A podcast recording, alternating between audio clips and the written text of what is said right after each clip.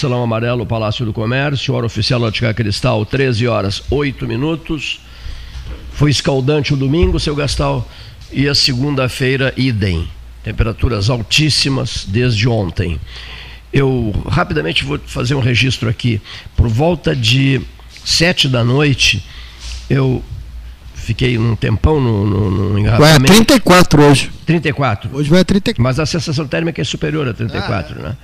Então eu fiquei no engarrafamento, o que é que eu fiz? Desci do carro, para dar uma ideia da demora do engarrafamento. Desci do carro, peguei a, a câmera do celular, fiz várias fotos, várias fotos, depois postei uma, dessa foto, uma dessas fotos no Facebook, doutora Paula Gril nos estúdios, postei essa foto e escrevi um texto dizendo mais ou menos o seguinte: o engarrafamento gigantesco na Avenida Adolfo Fetter Tá? Se alguém sofresse algum problema de saúde naquele engarrafamento, ou mesmo na praia, que estivesse, ou no engarrafamento ou na praia, morreria, porque não havia a menor perspectiva, a não ser de helicóptero, de receber a visita de um o atendimento médico.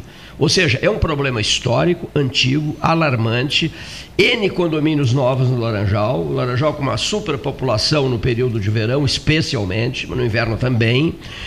E então eu comecei a procurar no próprio carro, dentro do carro, um texto que eu havia escrito, depois eu vi no hospital em fevereiro de 2021, na ala Covid.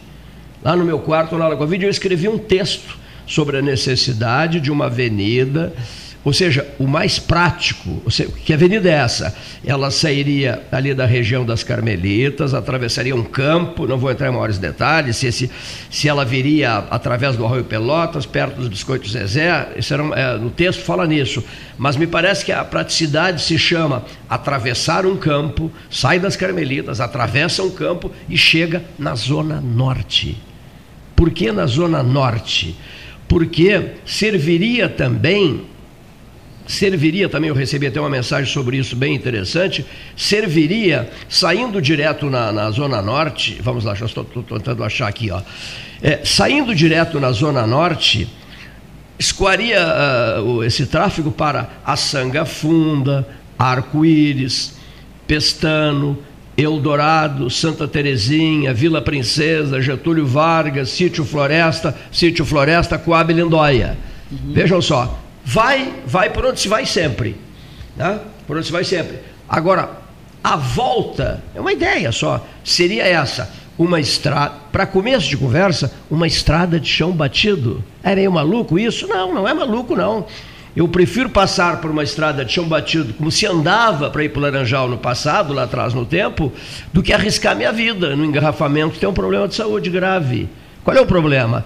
Para começo de conversa, lá sei eu, que seja chão batido por uns meses, mas tem que ser das Carmelitas. Não sei que envolve quem. É, os, as, isso não é problema. Não, mas a obra da Beira Canal já começou. Mas aí é outra história. E né? ela vai é. até na, a Chácara da Brigada. Essa é uma obra que foi anunciada aqui e já está em andamento. Foi anunciada pelo governador. Pelo governador aqui, está em andamento. É isso mesmo. O que tem que se trabalhar é o seguinte: essa é uma obra que tem recurso e que vai ficar pronta. Tá? Mas até a chácara da brigada. Vai passar, vai passar pelo largo, Sei. atrás do Lagos, ali de São Gonçalo, vai dar um, dar um up para aquela região ali, né? Só que, exatamente, para ela para na chácara da brigada. O que tem que se trabalhar é pós, é. após a Chácara da é, Brigada. Eu, eu até te diria de novo. Ah no emergencial, olha aqui. Ó, essa, essa também, essa. Essa é uma, essa, essa é uma barbada. É. Isso, sinceramente, isso. Vocês não vão deixar isso. Essa obra não vai ficar para 2080, né? Olha aqui. Põe umas patrolas foi, rasgando uma estrada. Mas começaram a fazer e pararam. Essa, essa tua ideia, Cleiton, na realidade, esse teu local, ele sai mais ou menos em linha reta. Em linha reta ele vai sair perto da estrada do cotovelo, que é que sai do lado da APA. Sai ali pertinho do antigo frigorífico do Paulo Ferro, Isso por aquela mesmo. região ali. Isso mesmo. E o que é pior nessa situação do Laranjal é que antigamente nós tínhamos uma outra saída por é. estrada de chão, seria pela é. Z3. Já estamos habituados né? com estrada de chão. Pegaria né? toda a volta, ah. sairia na BR, né? Isso. Ou tu passaria por aquela ponte que tem em cima do Arroio Pelotas, sairia no Areal, nos fundos do Areal. Só que hoje a ponte que tem em cima do Arroio Pelotas está caída, né? Então não tem como né, continuar. Nós, eu insisto nessa frase, nós já estamos habituados habituados à estrada de chão batido. Qual é o problema? Se ficássemos um ano no chão batido, eu prefiro o chão batido do que correr risco de vida. Ter uma, né? ter uma segunda opção para sair do Laranjal. A, a, praticidade. Eu não sei, envolve a área de quem, desapropriação, essa etapa não é comigo. Não, não, não, não. Nós não temos nada a ver com isso. Nós só temos aqui a possibilidade de repassar ideias, que não são metais que se fundem. Né? Olha aqui, ó. repassar ideias. Muito bem. Repassar ideias. Patrolas, uma estrada de chão batido que rasgue aquele campo ali, saindo lá das Carmelitas e, e, e, e, chegando na Zona Norte, não é isso? Concordas com a facilidade de. Sim, porque de... ali tu tem várias saídas naquela região ali. Tu sai na APA, né, que é a estrada do cotovelo. Saindo mais adiante, tu tens uma outra saída que sai no, no, no frigorífico, sai na Sanga Funda. Então, tem vários locais porque ali que mais adiante já tem uma outra. E, e voltando, é a da Galateia, que já existe, né? A da Galateia. Lá, lá no Mas pedágio. a Galateia está impedida. A da Galateia, qual é o problema que acontece? Tu sai pela estrada da Galateia, mas hoje tu só consegue sair lá depois do pedágio. pedágio. Tu não consegue retornar para o Areal. Sim. Por quê? Porque a ponte sobre o Arroio Pelotas está caída. Já faz bastante ah. tempo. Eles chegaram a reformar uma época, ela tem parece, e aí eu estou dando uma informação que chegou, é, ali naquela região tem alguma coisa, tem algum crustáceo, não sei o que que tem Sim. que come muito a madeira. Então a, eles arrumaram e teve problema de novo naquela ponte e ela está hoje interditada. Hoje não Outra tem como passar. Coisa, a, a Arroio Pelotas, essa zona aí sobre a qual estamos falando, quando chega-se ao Arroio Pelota, até outro dia eu conversei bastante sobre isso o Dagoberto Leal da CPO, que é um grande empreendedor, diga-se de passagem, fazendo um sucesso danado com seus empreendimentos aqui, Rio Grande, no cassino, fora daqui. Um filho de Pedro Osório, para início de conversa. Não vem com esse papinho que eu sou de São Lourenço, que, ó, que, eu, que, eu, que, eu, que eu já te digo, o, o, o, o Dagoberto Leal é um filho de Pedro Osório. Ah, então Nós tá não estamos devendo nada. Paulo é de São Lourenço. Estou brincando, tô brincando. Eu sei, eu estou brincando, tá vendo? Não vem com esse papinho, eu sou de São Lourenço, porque eu também, olha, o, o Dagoberto Leal é de Pedro Osório. Bom, continuando, olha aqui só.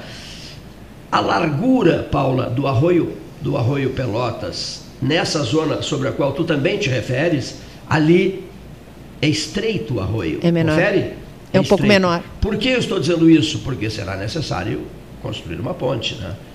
Uma pequena ponte lá, se eu não sei, não é, não é comigo também, não sou engenheiro. Né? Então, está aí o registro aqui. Quando vamos pensar nisso? Quando vamos iniciar isso? Vocês lembram da bola de neve para 116? Foi, foi sendo formada uma bola de neve. Quando nós, pelotenses, vamos formar, eu posso dizer que sou pelotense, porque eu tenho título de cidadania pelotense recebido em 1989. Quando, quando nós vamos iniciar esse movimento bola de neve para que se resolva a segunda estrada, eu já nem vou chamar de avenida, a segunda estrada que, liga o, que ligará o Laranjal a Pelotas. Está tá feito o desafio, está lançado o desafio. E, e, falando na 116, né, Cleiton? Hoje faltam em torno de 60 quilômetros só. O trecho mais atrasado é entre o Cristal e Camacuã, que são aqueles 32 quilômetros. Não, são? É, é, é, mais ou menos isso. Eu vou fazendo de cabeça, né? Entre o Cristal e, e, e Pelotas são 14 quilômetros hoje. 32 entre o Cristal e, e, e Camacuã e depois uns trechinhos do Eu me habilito a entrar, o Leonito, que está afim também, olha aqui, ó podem me chamar como operário para nós trabalharmos nesses 64 quilômetros. Vamos, vamos pegar um, como é que é, uma pá, um, um, o que, que seria mais? Uma britadeira, é isso não? Eu, eu, vou de operário para trabalhar nesses 64 quilômetros. É verdade. Leonir Bade da Silva diz assim, eu também vou, eu também vou para 116 trabalhar. Bom, experimente começar o dia com o seu biscoito preferido, seja mignon ou pão de mel, biscoito Zezé, carinho que vem de família. Esta é a mesa 13 com a marca Zezé, sempre presente, participando das jornadas importantes da mesa de debates. A Polisul Indústria de Alimentos convida você, produtor rural, a conhecer nossa unidade nas três vendas. Vamos a Brasília em seguida. Estamos há mais de 20 anos trabalhando com o compromisso do desenvolvimento da região. Fale conosco diretamente pelo 53 3283 3500. Eu falei da Polisul Indústria de Alimentos. Centro Auditivo Som e Voz a promoção do mês de outubro, na compra de um par de aparelhos auditivos recarregáveis, você ganha na hora uma Smart TV de 32 polegadas. Agende seu horário pelo WhatsApp 984 28 774 7074, seu Cleiton. Diga que ouviu o anúncio no programa 13 horas e ganhe uma avaliação auditiva. Som e voz 984 28 70 74.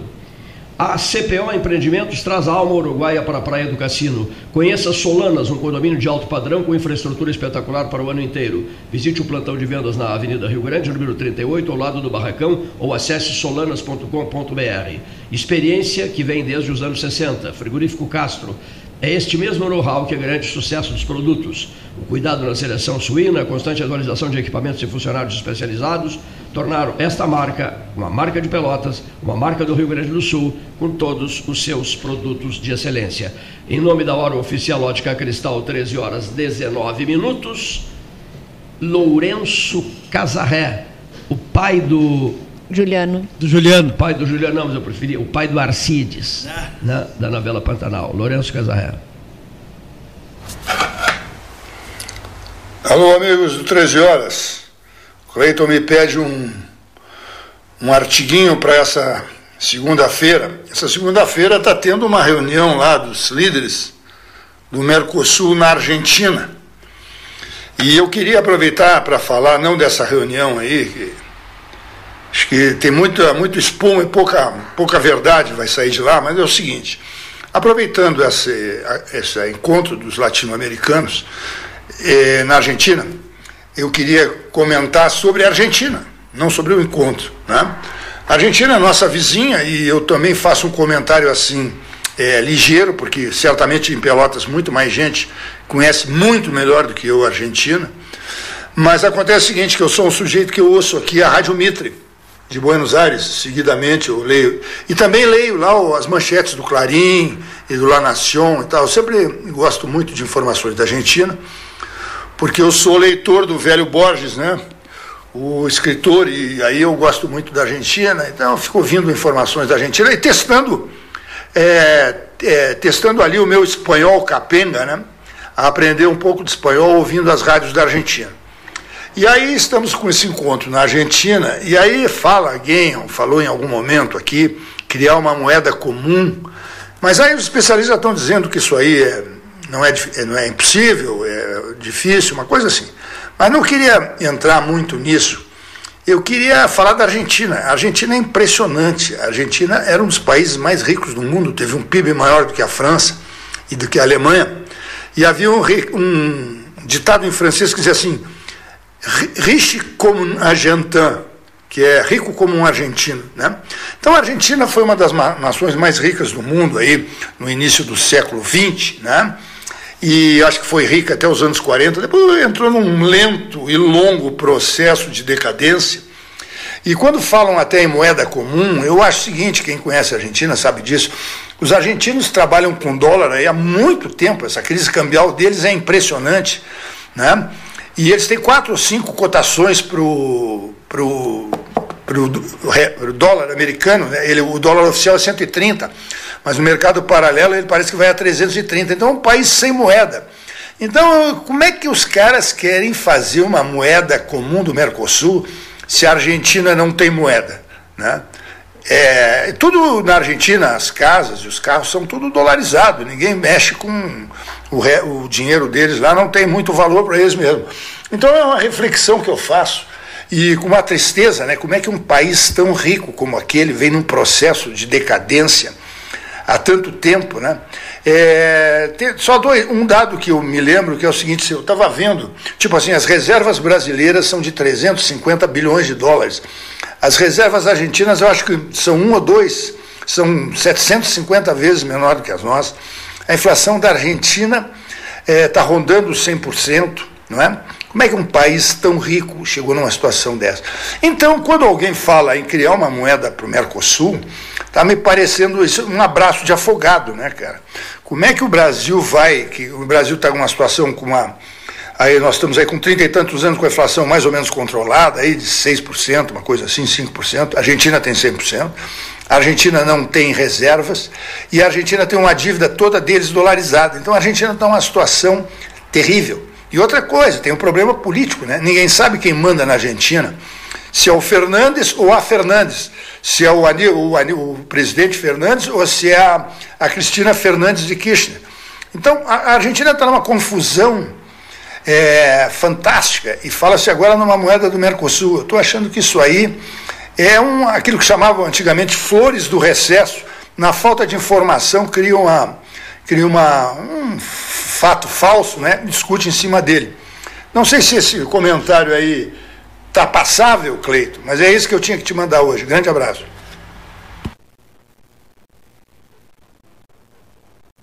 Do Lourenço Casarré, jornalista, escritor, né, sempre né, que convidado participa do nosso 13 horas, né, fazendo seu comentário no dia que o presidente Lula está na Argentina.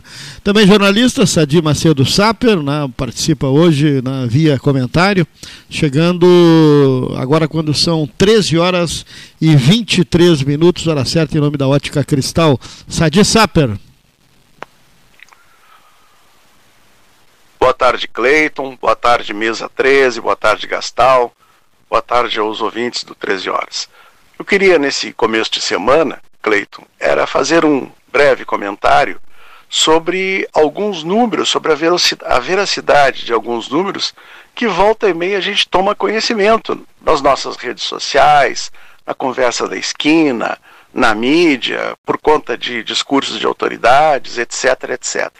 Então, eh, os números são a nossa mediação com o mundo, são a nossa referência. Quanto mais próximos da realidade eles estiverem, tanto melhor é o uso que a gente faz deles. Eu lembro que há alguns meses atrás, ainda, no governo anterior, se falou que o Brasil havia desmatado mais de 16 milhões de quilômetros quadrados de floresta. Ora, todo o território brasileiro são 8 milhões e 500 mil quilômetros quadrados. Então, se o Brasil houvesse desmatado já 16 milhões de quilômetros quadrados, o Brasil teria desmatado todo o seu território, toda a América do Sul, todo o Caribe, uma parte do México. É um absurdo dizer isso, né? Claro que há muito desmatamento na Amazônia, eu não sei se é 500 mil quilômetros, se é um, um milhão de quilômetros, considerando que a Amazônia representa menos quase a metade do território brasileiro. Mas certamente não é 16 milhões de quilômetros quadrados. Né? O presidente da República recentemente até falou que o Brasil tem que cuidar uh, de 16 milhões de quilômetros das suas fronteiras. Não são 16 milhões 16 milhões de quilômetros é toda a circunferência do Sol. São 15 mil quilômetros que nós temos. E é realmente muita coisa. Aí do Uruguai, do Chuí até uh, o território do Amapá, a fronteira com a Guiana Francesa, é muito território. Mas não é 16 milhões de quilômetros, são 15 ou 16 mil quilômetros. Na semana passada, em Davos ou Davos, na Suíça, a ministra do Meio Ambiente declarou que no Brasil há mais de 120 milhões de pessoas que passam fome. 120 milhões de pessoas que passam fome. Significa dizer, mais ou menos, que de cada cinco pessoas, aí três praticamente passam fome. É verdade isso? Evidente que não é verdade. Claro que nós sabemos que no Brasil, Cleiton e amigo do 13, há muita gente que passa necessidade, há muita gente que mora na rua, muita gente que passa fome. Mas eu não sei se são 10 milhões, se são 20, são 30. Se fosse um milhão já seria demais, é uma vergonha nacional. O país inteiro tem que trabalhar para acabar com isso. Mas certamente é um número chutado. Isso nos deixa muito mal, não é procedente isso, não é verdadeiro. Então essa atenção com os números, atenção com dados históricos, não dá para dizer, por exemplo, que quem proclamou a República é o, foi o Marechal Floriano Peixoto. Eu estava me lembrando, Cleiton, de um cronista social muito famoso no Rio de Janeiro, nos anos 50, 60, 70, chamado Ibrahim Suede. Ele tinha muitas informações, ele era muito ruim de história e geografia. De vez em quando ele chutava algumas coisas que eram absurdas, do tipo, olha, quando Pedro Álvares Cabral proclamou a independência do Brasil, desse tipo, ou quando Getúlio Vargas foi a Europa assinar lá com o Truman a entrada do Brasil na guerra, o Getúlio Vargas não foi com o Truman, foi com o Roosevelt, e no Getúlio Vargas nunca foi à Europa. Então, um certo cuidado, assim, especialmente de parte das autoridades, com essas informações, com dados, etc. e tal, só vão fazer bem a todo mundo, né? É, então, era isso que eu queria dizer. e desejar a todos neste início de semana, que é também o início do ano novo chinês do coelho, que ele seja um ano de paz, de verdade, de entendimento, de fraternidade para todos nós uh, no Brasil, na China e em todo o mundo. Um abraço, Cleiton, um abraço, Gastal, um abraço à Mesa 13, um abraço a todos os ouvintes e que sejamos, se possível, comprometidos com os números e comprometidos com a verdade, com a esperança neste ano de 2023, ano do coelho para os chineses. Obrigado, Sadi. Obrigado ao jornalista Sadi Macedo Sá pelo seu comentário. Agora o médico Homero Clauck. Boa tarde, Cleiton Rocha. Boa tarde, Paulo Gastal Neto e os ouvintes do Pelotas 13 horas. Nesse, nessa segunda, dia 23 de janeiro de 2023, eu venho abordar um tema que é recorrente e vem incomodando há bastante tempo aos moradores próximo a Dom Joaquim, próximo ao Clube Gonzaga, que é o som alto noturno de carros estacionados próximos à praça em que começa por volta de 10 horas da noite e não tem hora para terminar, por vezes 4, 5 horas da manhã. As janelas e as portas de vidro elas tremem, e é impossível tu assistir a um, a um canal de televisão porque o som é extremamente alto.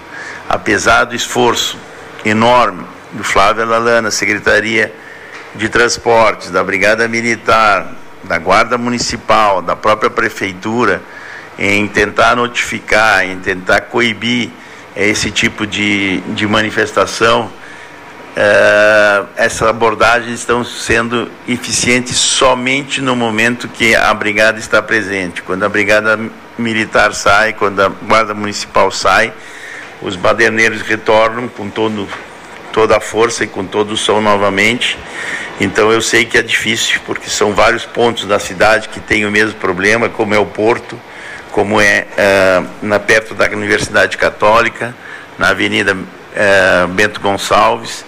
Então, a minha sugestão, apesar de, de, de saber de todo o esforço de tentar notificar essas pessoas, a minha sugestão é fazer com que se comprem câmeras de alto alcance que possa ser multada essas pessoas que usam som alto, que uh, usam motos com cano de escapamento aberto, que prejudica muito, sem dúvida nenhuma, todo, uh, todo o, o, local, porque o barulho é extremamente alto, né, é desconfortável, sem dúvida nenhuma. E essas câmeras de alto alcance poderiam multar as pessoas, né, sem ter que abordagem pessoal, porque normalmente quando é, são abordados ou quando chega a brigada militar, esses proprietários dos automóveis eles baixam o som, fecham o carro e saem caminhando como se nada houvesse. E quando a brigada é, sai do local, eles retornam normalmente com o som. Então é, eu sugiro que essas câmeras de alto alcance possam resolver o problema, não só da, da minha região, mas de, de toda a cidade. É, o orçamento para a compra dessas câmeras de alto alcance está em torno de R$ 1.700 a unidade. Então, em torno de 100 câmeras, é, a gente acha que poderia resolver o problema de toda a cidade, de todos os pontos da cidade, sem a necessidade de estar a presença da Brigada Militar, ou da Guarda Municipal.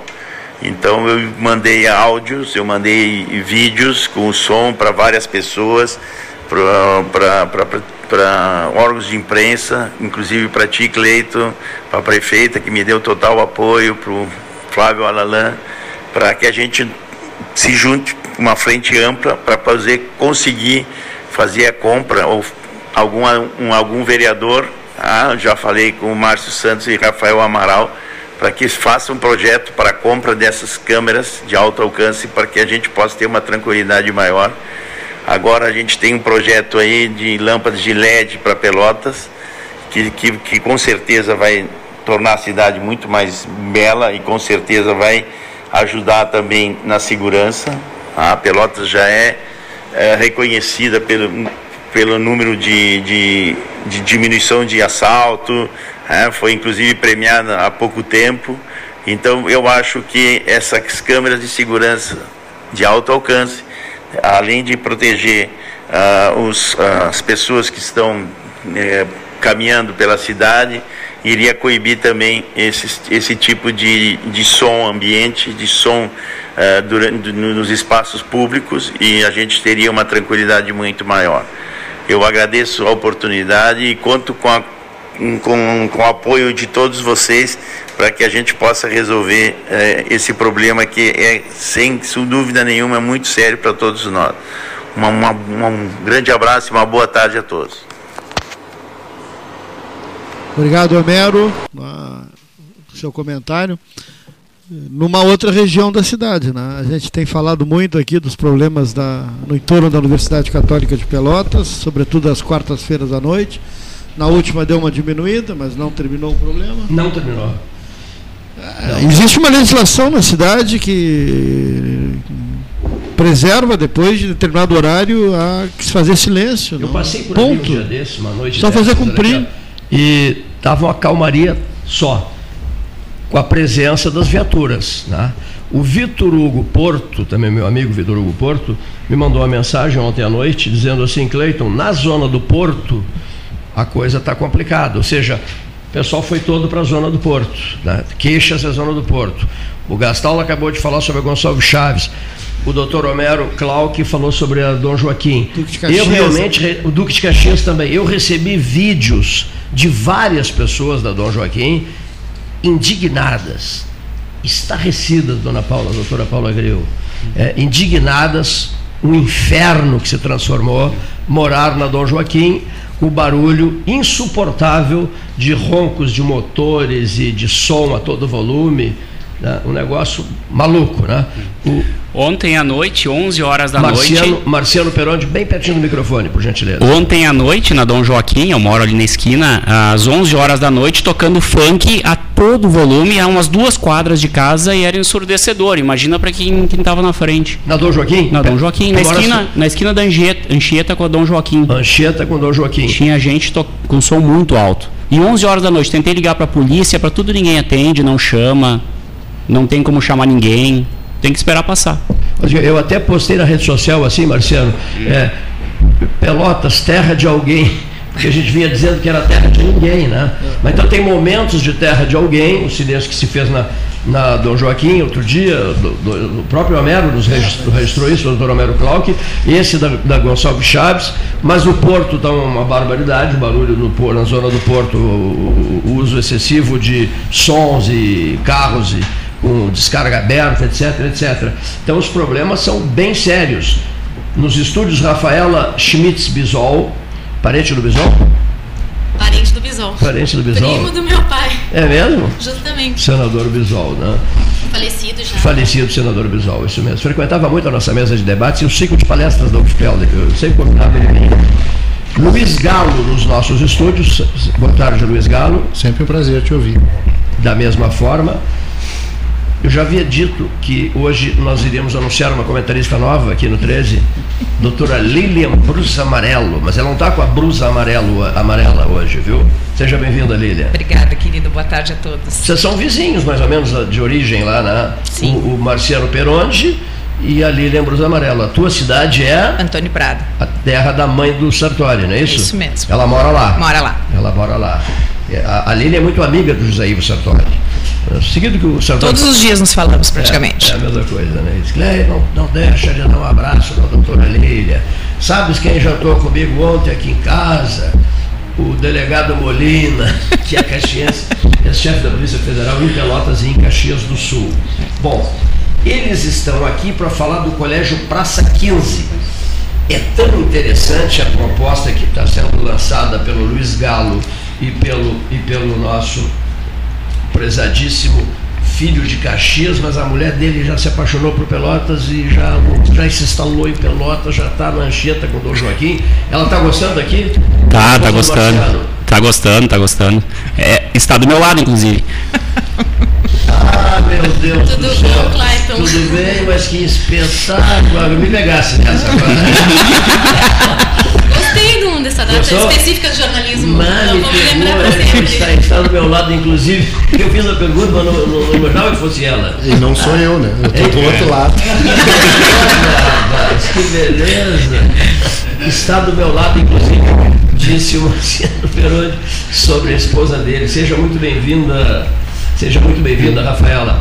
Tu, parente do Bisol, é? Primo do meu pai. Primo do teu, primo do teu pai. Grande Bisol, conferências memoráveis, memoráveis. É um cara bom de discurso, né? Um cara brilhante, bom de debate. Brilhante, brilhante.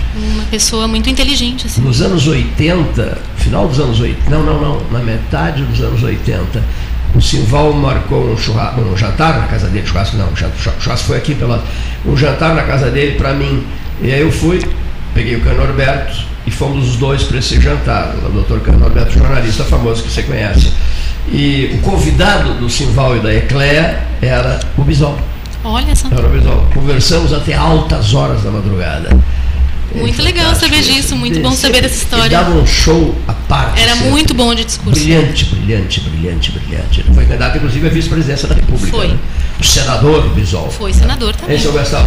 Sim, o comentarista uh, de televisão que faz falta, né? Isso mesmo. Era incisivo, tocava no ponto nevrálgico de alguns pontos aqui do Rio Grande do Sul, com perdão da redundância, alguns assuntos né, do Estado, ele era incisivo e fazia um comentário gesticulando, né? E realmente a, o Rio Grande do Sul, no tempo dele, parava para ouvi-lo. Era um jornalista de, de, mão cheia, como se diz, para a televisão, porque eh, Brilhante. marcou época no, no, no, na televisão, na, no Jornal do Almoço, nos seus comentários. e de uma cultura vastíssima. Vastíssima, dava gosto conversar com ele. E a saída a Porto Alegre era, é, é um projeto político que o Guazelli tinha para mim. Então, na ponta da mesa, uma pilha com 500 fichas de, do PP, Partido Popular. Popular né? O Tancredo era o governador de Minas e ele queria me envolver em política. Então, é o PP de hoje. Não é o PP de hoje, era o Partido Popular do Dr. Tancredo, que era o governador de Minas e queria ser candidato à presidência da República. Então eles escolheram meu nome para me envolver nesse processo todo. E o Guadelli fez esse jantar em minha homenagem. Bom, moral da história, eu trouxe as 500 fichas que ficaram guardadas, guardadas em casa e o Guadelli me ligava todo dia, ei, Cleide, e aí, qual é a tua resposta? Qual é a tua resposta? Eu digo, meu Deus, a minha resposta é não, mas eu não estou me animando a dar a resposta para ele, né? Momentos incríveis. Então, naquela noitada, show à parte de Bisol. Que bom recordar. Que maravilha, coisas, que bom né? ouvir essa a história. A é super saudável também, na época. A deputada Ecleia Fernandes, Ecleia né? depois, é, ficou, depois é que ficou Ecleia Fernandes. Né? Eu vou pedir, eu vou pedir. E até hoje a pergunta fica, né? Com a resposta não, né? De tu te envolver num projeto político, né? Até hoje fica, ficam as perguntas repetidas e tu não, né? O Paulo Gastal que diz sempre assim, foi a burrada da tua vida. E foi mesmo. e foi, foi mesmo. Porque, foi mesmo, porque o objetivo desse jantar era preparar uma viagem para São Paulo, para Belo Horizonte. Preparar uma viagem para Belo Horizonte para um jantar com o Dr. Tancredo para acertar o lançamento da candidatura dele à presidência da República. Enfim foi a grande burrada da minha vida. O José Ricardo Castro conversando com o Guazelli, disse para o Guazelli assim, um grande churrasco aqui em Pelotas. Governador, o cavalo passou encilhado na frente de alguém dos presentes aqui, e ele apontava. O tempo todo ficou apontando para mim. Né? Ainda é tempo. Não, passou. Passou. Eu vou pedir para a doutora Paula Gril e para a doutora Lilian Blusa Amarelo, a blusa não, não é amarela hoje. Né? Estou colorida, vê se. Eu vou pedir que as duas, primeiro eu vou passar essa folha aqui para a doutora Paula Gril, ex-presidente da Ordem dos Advogados do Brasil. Eu quero que vocês conversem com a Rafaela Schmitz Bisol, com o Luiz Galo, que é o homem encarregado da, da escola, tá? e com o homem do, do, do, e com o homem encarregado de uma grande missão que é oferecer para Pelotas um novo endereço, um novo referencial esse referencial é a minha motivação de vida, não é isso? O senhor diz? É senhor, é isso aí. Senhor Marcelo, eu, eu, eu não vim de Marte, Cleiton, pra, só para passear aqui na Terra. É. e nem a Pelotas. Não vinha passeio, né? Não vinha passeio. Não vim. Ele veio para uma grande obra. É verdade. Até a, a Rafaela, que está aqui conosco hoje, ela é arquiteta da obra.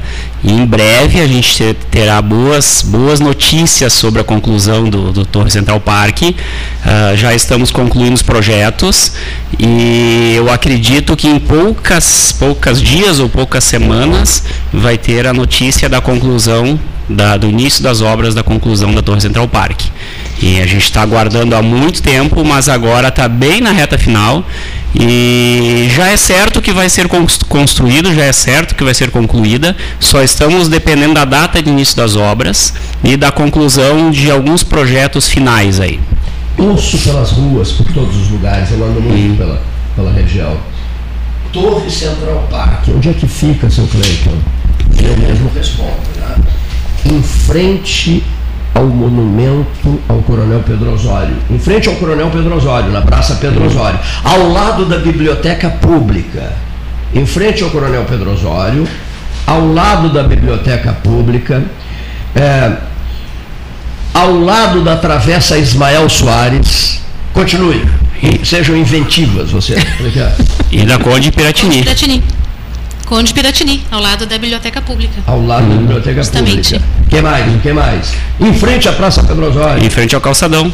Perto ao mercado. Bem para cá do mercado, né? Bem para cá do mercado. A, a, aquela casa que tem em, do lado de cá do, do, do, do Copa Rio Parque. Copa Rio? Ali tem um, tem um bar ali. O bar ali. Copa Rio? Copa Rio, ao lado do Copa Rio, uhum. é isso? É isso é, mesmo. E para e para iniciar, em cima todo do estacionamento Praça 15. É, em cima do estacionamento Praça 15. E para iniciar todo esse esse empreendimento, uh, a gente vai começar por onde? Pelo ensino. Vamos abrir um colégio que é para em pouquíssimo tempo ser o melhor colégio de ensino médio da cidade. A gente está entrando para uh, para ser o melhor e não para ser mais um.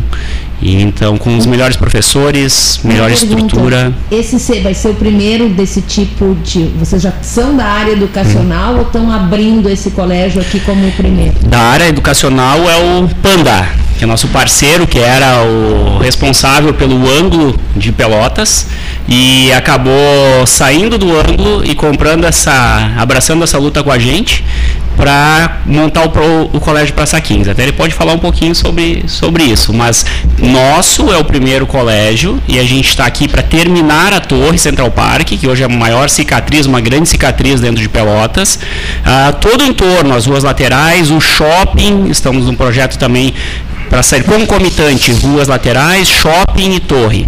E vai revitalizar esse centro de Pelotas. E vamos começar em seguida, não não, não te digo a data ainda, mas é, é, são, são poucas semanas, diria assim. E a ideia é ser uma escola é, fundamental, de ensino fundamental e médio. É, como é que é a ideia? O iniciar com o fundamental e depois acrescentar o médio, ou já iniciar com tudo? Qual é a ideia, assim? Porque nós temos é, escolas em Pelotas, vocês já devem ter estudado né, o mercado de Pelotas, nós temos boas escolas, algumas Sim. com estrutura melhor, outras nem tanto, né? Sim. E a ideia é, é, um projeto moderno, inovador, clássico, como é? Ai, Explicar um pouquinho, é... porque é, instiga, né? Eu vou falar, falar um eu, vou, eu vou falar um pouquinho e já te passo a palavra ah. ali. Ó. Nessa, o, a gente está iniciando com o ensino médio, Médio. Tá? A ideia é iniciar com o ensino médio uhum. e sendo um, com um colégio de excelência para a gente brigar aí com, uh, com os melhores vestibulares uh, trazendo uma ideia inovadora também na parte de incentivo ao jovem, ao empresariado. Então, introduzir, introduzir essa questão da, de, de, de, empresas na escola, de como é que eu vou vencer na vida, o que, que eu vou fazer, não preciso estar, eu não preciso estar tá, uh, formatado a uma só profissão, eu posso ser um advogado, eu posso ter uma empresa, eu posso ser um médico, eu posso ter. Então, criar isso e trazer muita gente de fora, o que eu vejo que tem aqui, até o Cleiton Rocha ajuda a divulgar, mas levar empresas para dentro do colégio. Essa é a nossa grande ideia, né? E a arquiteta Rafaela, aqui que está vou passar a palavra agora, ela está responsável por todo o empreendimento ali, uh, nossa empresa de Caxias, né, todo, todo o empreendimento de revitaliza, toda a revitalização da Torre Central Park e também da parte do colégio. Então, a arquiteta é, Rafaela. eu não trabalho sozinha, né? Tenho uma equipe na Serra Gaúcha. A nossa empresa de construção civil nasceu na Serra Gaúcha, nasceu em Caxias do Sul. A empresa iniciou em 2007 e eu sempre estive envolvida com processos dentro da arquitetura e também da construção civil, né? A questão da empresa sempre foi muito forte. O pessoal da Serra gosta muito de empreender também dentro das suas profissões. Então, vamos falar um pouco da escola e depois a gente fala da Torre, se for o caso. Os meninos vieram aqui para falar da escola também, principalmente o professor Luiz. Então, quando eu conheci o projeto da escola, eu achei muito boa a proposta, porque foi uma situação orgânica, assim. Por motivos comerciais, o Luiz e o Marciano se encontraram. O Luiz queria implementar um curso e o Marciano tinha o espaço para fazer essa locação. E os dois iniciaram uma conversa muito orgânica para montar uma escola, para ter uma ideia de como poderia ser diferente. Então, em termos de arquitetura, a gente tem uma proposta nova, uma proposta de uma escola que não foi revitalizada ou não foi remodelada. É uma escola que nasceu para ser escola. Tem um espaço novo, é um espaço amplo. A gente trabalha com muitas esquadrias, com cores, e a gente gosta de colocar sempre a praça e o contexto histórico para dentro da escola, porque a gente está no meio, está no centro, né? Está na Praça Coronel Pedro Osório. Tem muitas edificações históricas muito bonitas e isso precisa ser conhecido, e valorizado. Prédio, qual seria a parte da escola? Porque é um prédio imenso. Onde ficaria a escola? Sim, é um colosso de empreendimento. Até vou falar rapidamente para te contextualizar, porque como a obra, o esqueletão lá em cima está parado, ele não é sozinho.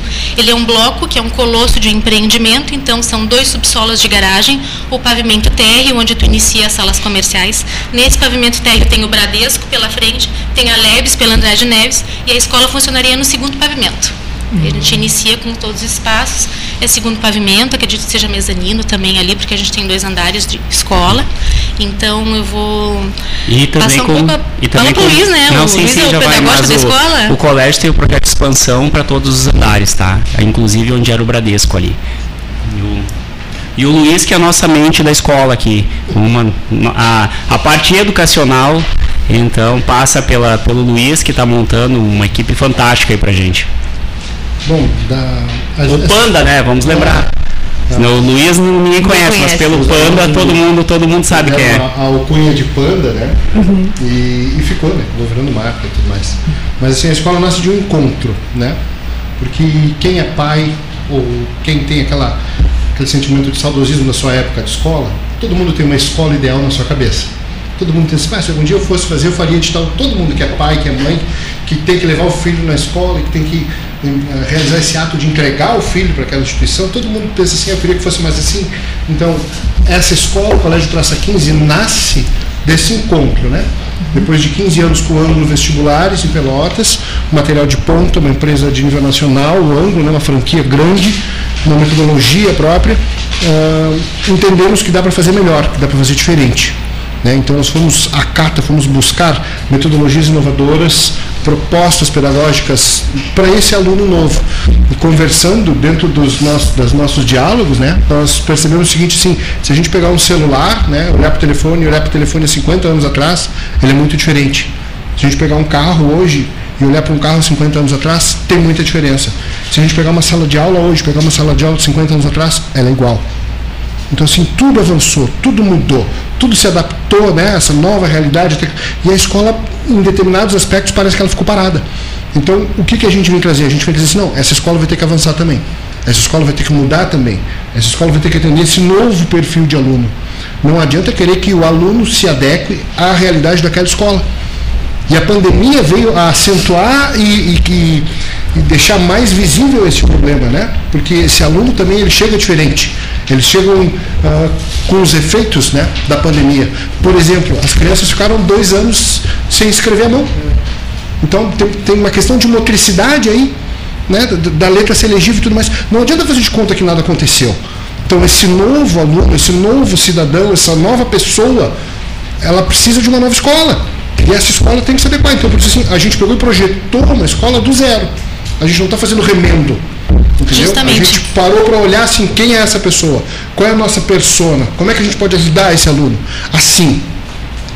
Então a gente montou desde o projeto, entende assim? Pensa assim, uma sala vazia, um prédio vazio, diz assim, vamos projetar aqui um espaço do zero, o melhor espaço possível para o nosso estudante. Então, não só da parte física, mas da parte pedagógica também. Justamente qual é, o que, que a gente pode oferecer de melhor para esse aluno. Mas, mas, tem uma diretriz, né? O MEC tem um. Tem, tem diretrizes tem do MEC que são cumpridas por todos. Mas a escola né? ela tem muito espaço em termos de metodologia, né? em termos de, de, de aplicação, de forma de, de, se comunicar com esse aluno. O conteúdo está dado lá, existe a BNCC, Base Nacional Curricular Comum. Né? Existe o novo ensino médio, que tem os itinerários formativos, tem o projeto de vida, tem todas aquelas. Isso tudo vai ser cumprido, vai ser cumprido por qualquer escola. Mas a abordagem, como tu apresenta, como tu te relaciona, como tu, como tu dialoga com o aluno, isso pode ser feito. O próprio papel do professor, né? a própria questão da avaliação da prova. no, no, modelo tradicional, a avaliação, a, a prova avalia somente o aluno. Então tu é estudante, eu faço uma prova. E aí eu digo, se tu é competente ou não, peraí, vamos avaliar o processo, vamos avaliar o professor também, vamos avaliar a escola, vamos avaliar o material, vamos avaliar o todo. Porque senão a prova tem um caráter punitivo, né? Eu puno o aluno. Conversando com os pais que têm vindo nos visitar, então eu digo assim, uh, existe uma certa incoerência no sistema vigente, porque, por exemplo, eu sou a escola, aí eu te aplico uma prova e cuido para tu não colar. Por que, que eu vou cuidar para tu não colar? Se eu te ensinei, eu não tenho essa preocupação. Entende? A prova tem um caráter punitivo em muitos casos, enquanto, uh, enquanto estereótipo, enquanto modelo. Então a gente quer mexer nesse modelo. O nosso aluno é convidado a participar, a ser integrante, mas a responsabilidade do ensino, isso é uma coisa que o Marciano, que até nem é de educação, uma coisa que ele disse assim, não adianta jogar a responsabilidade em cima do aluno. A responsabilidade tem que ser nossa. Nós somos responsáveis por ensinar essa, essa criança, esse aluno, esse adolescente que chega. Vamos assumir essa responsabilidade. Então, por, dentre as coisas que a gente vai fazer diferente, a gente vê muitas escolas particulares onde o aluno vai para aula, não entendia, a própria escola encaminha para aula particular. E eu mesmo, nos grupos de redação, eu atendo alunos, estudantes de todas as escolas, de todos os cursos. Olha, eu não consegui aprender redação na minha escola. Eu cobro o cara e ensino ele. No Praça 15, se o aluno assistiu a aula e não entendeu, ele não vai procurar aula particular. A gente vai dar essa aula particular para ele. Nós vamos assumir essa responsabilidade. Se eu tiver que ter aula particular, a gente vai dar professor para ele, a gente vai marcar um horário e nós somos responsáveis por, pelo processo. Entendeu? Uhum. Então, assim, nós estamos assumindo para a gente, a gente está puxando para nós essa responsabilidade. Desculpa, não. Eu posso. É, eu tenho filho em idade escolar, óbvio, né? E, e a gente lá em casa, como os dois têm formação é, acadêmica, o nível de exigência é, com seu filho é superior a muitos que não tiveram acesso a isso, né? Eu, eu te faço uma pergunta porque numa sala de aula a gente não tem um padrão. A gente tem o aluno sim, sim. lá em cima e tem o aluno lá embaixo. E em regra, o professor faz das tripas coração para elevar o que está embaixo ao nível mas quase não tem subsídio para esse que está em cima. Vou te dizer, o que está em cima é deixado de lado uhum. para suprir a necessidade do mais carente. Isso acaba prejudicando o ensino. Nivela por baixo. E muitas vezes tu acaba ensinando em casa. Sim. Da forma que tu pode. Como é que é essa percepção, número um, essa pergunta, como é que é essa percepção, como, tu, como vocês pretendem ser tratar desse assunto. Uhum. Número dois, como funciona a interrelação dos conteúdos que vem no material didático uhum. e que, excepcionalmente, alguns professores suprem as carências porque buscam, porque estudam e porque ensinam o aluno a fazer relações ou essa busca que falta nos materiais didáticos vai ser suprida pelo aluno em casa. Tá. Vamos por partes. Ou ensinado a fazer isso, né? Hoje em dia, então, é, é, eu sei que... Sim, excelente, excelente. É. E, e a, a, a... Queria saber como é que Uma... funciona isso, porque é um, é um dia a dia vivenciado e é algo que quem é precisa é pai, ser revisto. Quem é pai e mãe sabe muito Sim. bem. Excelente. E, quem, quem, quem frequenta a escola? O Colégio Praça 15 nasce como uma resposta para esses questionamentos.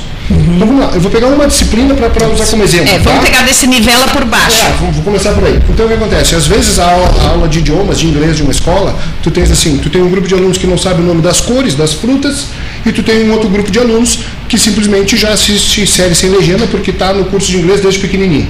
E entre esses dois extremos, tu tem um, um, um grupo heterogêneo onde cada um está no nível. As escolas trabalham como? Botam um professor ali e diz, te vira então, tipo assim, uh, por que, que essa responsabilidade tem que ser somente do professor?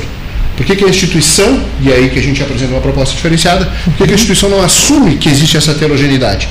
Então vamos mapear, vamos nivelar, vamos classificar os alunos. Uh, grosso modo. Né? Quem não sabe as cores, as frutas, eu, eu, eu, eu, eu. Vocês são uma turma. Uhum. Quem aí está voando, já fala, já escreve, já lê, já. Nós vamos preparar vocês para o TOEFL, vamos botar vocês no chat diretamente com alguém de outro país. Ah, mas como é que vai fazer isso? Exatamente assim. Nós vamos separar essa turma e vamos dividir ela por nível.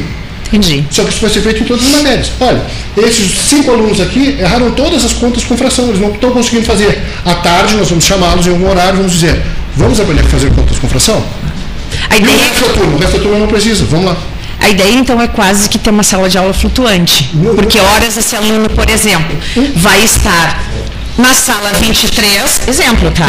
Tendo aula de biologia com seus colegas que iniciaram o ano, e antes de serem mapeados, é óbvio.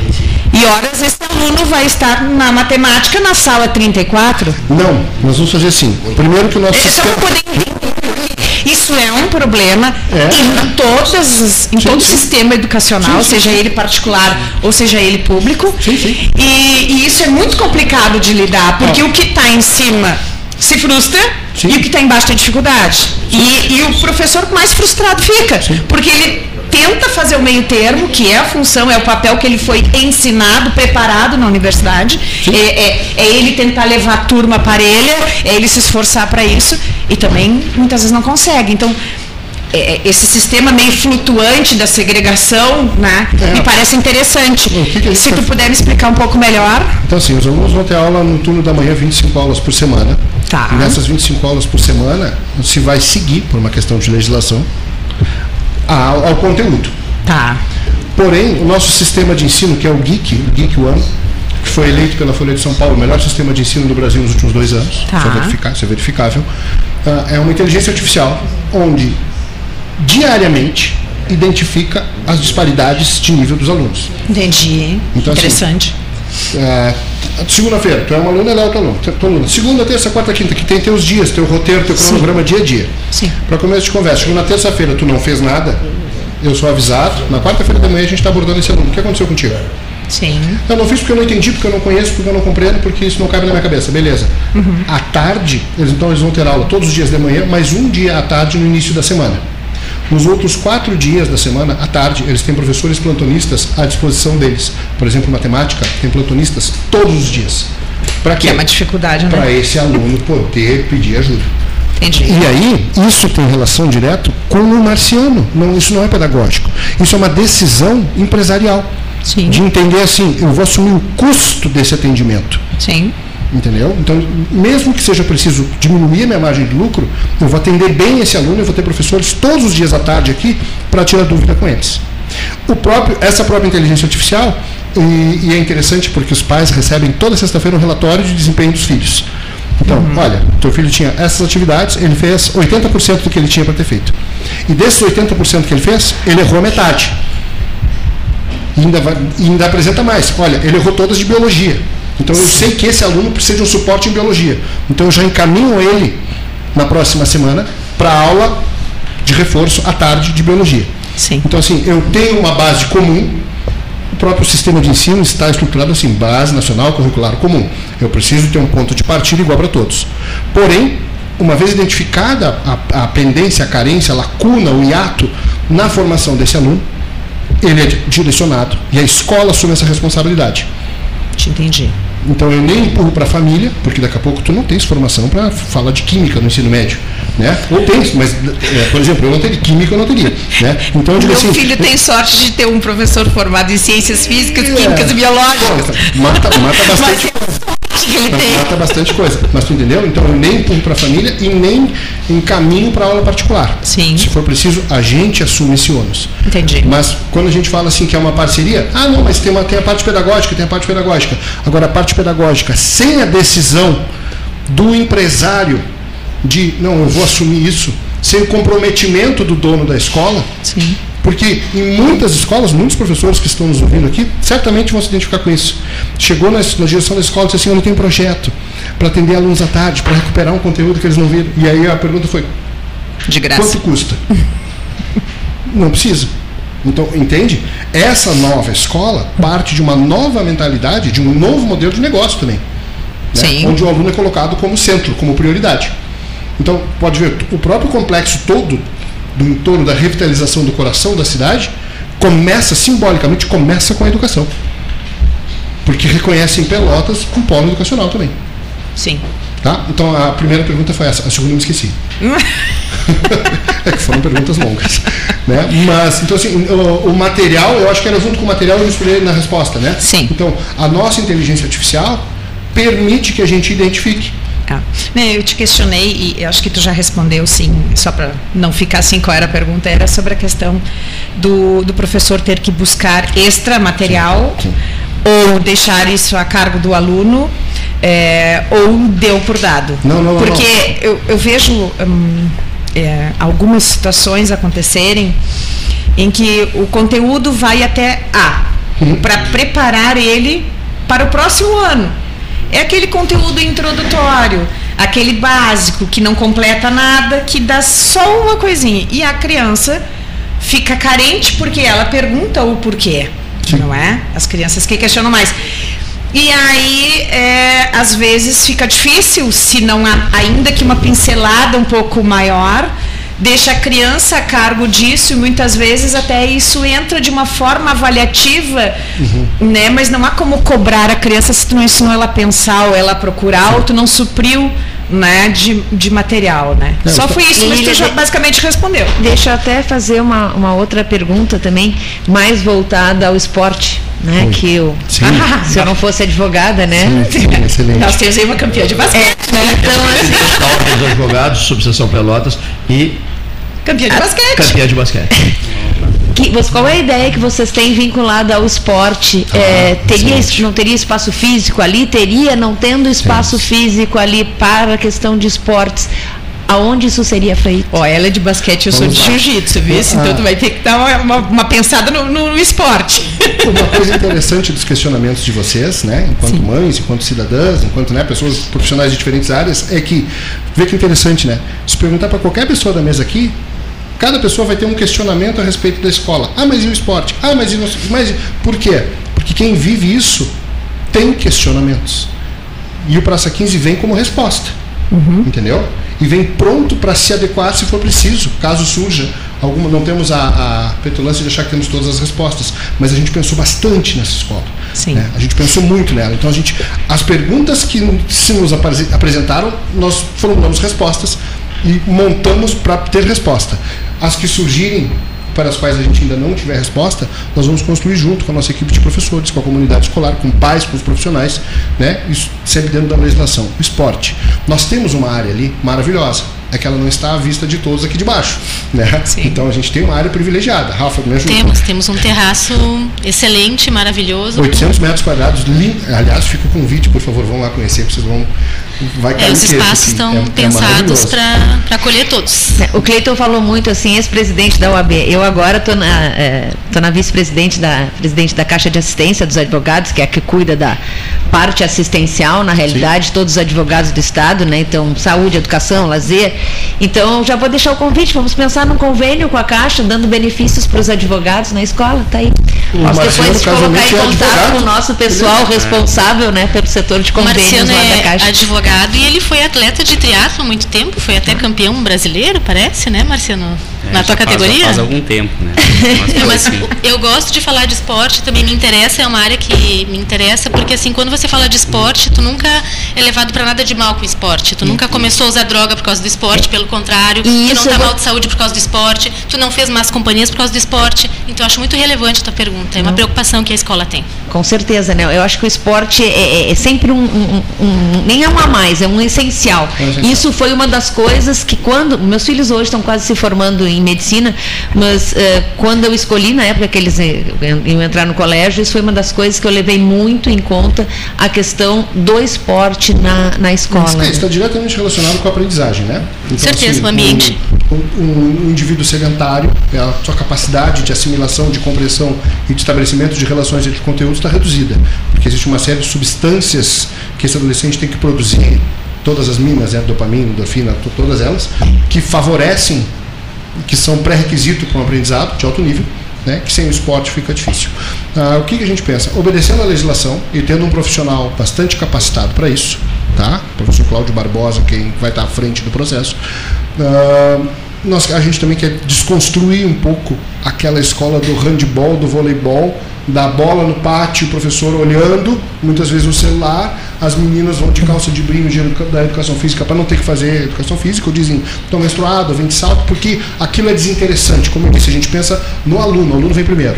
Então, assim, o nosso aluno, eh, essa gurizada não quer isso. Então talvez a gente precise desconstruir e oferecer outras possibilidades, como funcional, como daqui a pouco pilates, como daqui a pouco yoga, como daqui a pouco jiu-jitsu, como daqui a pouco Até outras opções. esportes. Né? Sim, e aí nós temos um planejamento assim, além do daquilo que é ordinário, que vai estar presente toda semana, e eles vão ser orientados para isso, nós vamos a cada 20 dias propor uma atividade mais fora da caixa. Então, assim, como diz a gurizada, vamos fazer um pedal hoje? Então o professor já foi lá, já estudou uma trilha, nós vamos pegar as bicicletas e eles vão pedalar dois quilômetros num lugar onde não tenha barranco, não tenha perigo, né? Vão lá, vão pedalar com o professor. No outro dia, assim, vamos fazer hoje, fecha um clube de beach tênis, todo mundo para areia então vou fazer o beach tênis, o futebol, o vôlei de praia, já faz um circuitinho na areia, já, já interage.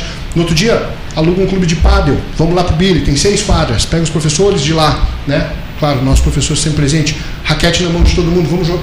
Depois, daqui a pouco algum aluno vai dizer assim, pô, eu gostei de fazer essa atividade aqui, quero continuar. E algum dia a gente vai fazer natação, e algum dia a gente pode fazer paintball, a gente pode fazer escalada, a gente pode fazer rapel. Não tem limite. Com segurança, com profissionais qualificados orientando o processo, a gente vai colocar sempre para os estudantes opções para que eles possam se identificar e dizer, ah, vou fazer isso aqui. Né? Então, é isso. Interessante. Nós trabalhamos, é, eu e meu marido é, damos aula para crianças de jiu-jitsu, dos 3 anos de idade até os 10. E tu vai dizer assim, como é que Lilian foi parar no jiu-jitsu, né? Eu fui parar no jiu-jitsu porque meu filho teve um problema com uma criança autista que era agressiva, não tinha tratamento os pais não queriam diagnosticar e a criança sofre pedindo ajuda e uma das formas dela externar isso é o desespero que ela apresenta como reação agressiva, dependendo de como ela está.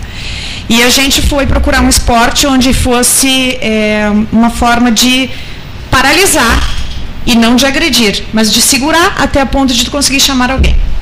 Hoje meu, meu marido é formado em biologia, né, ciências físicas, químicas e biológicas, na época de 94 o curso era mais pleno, né?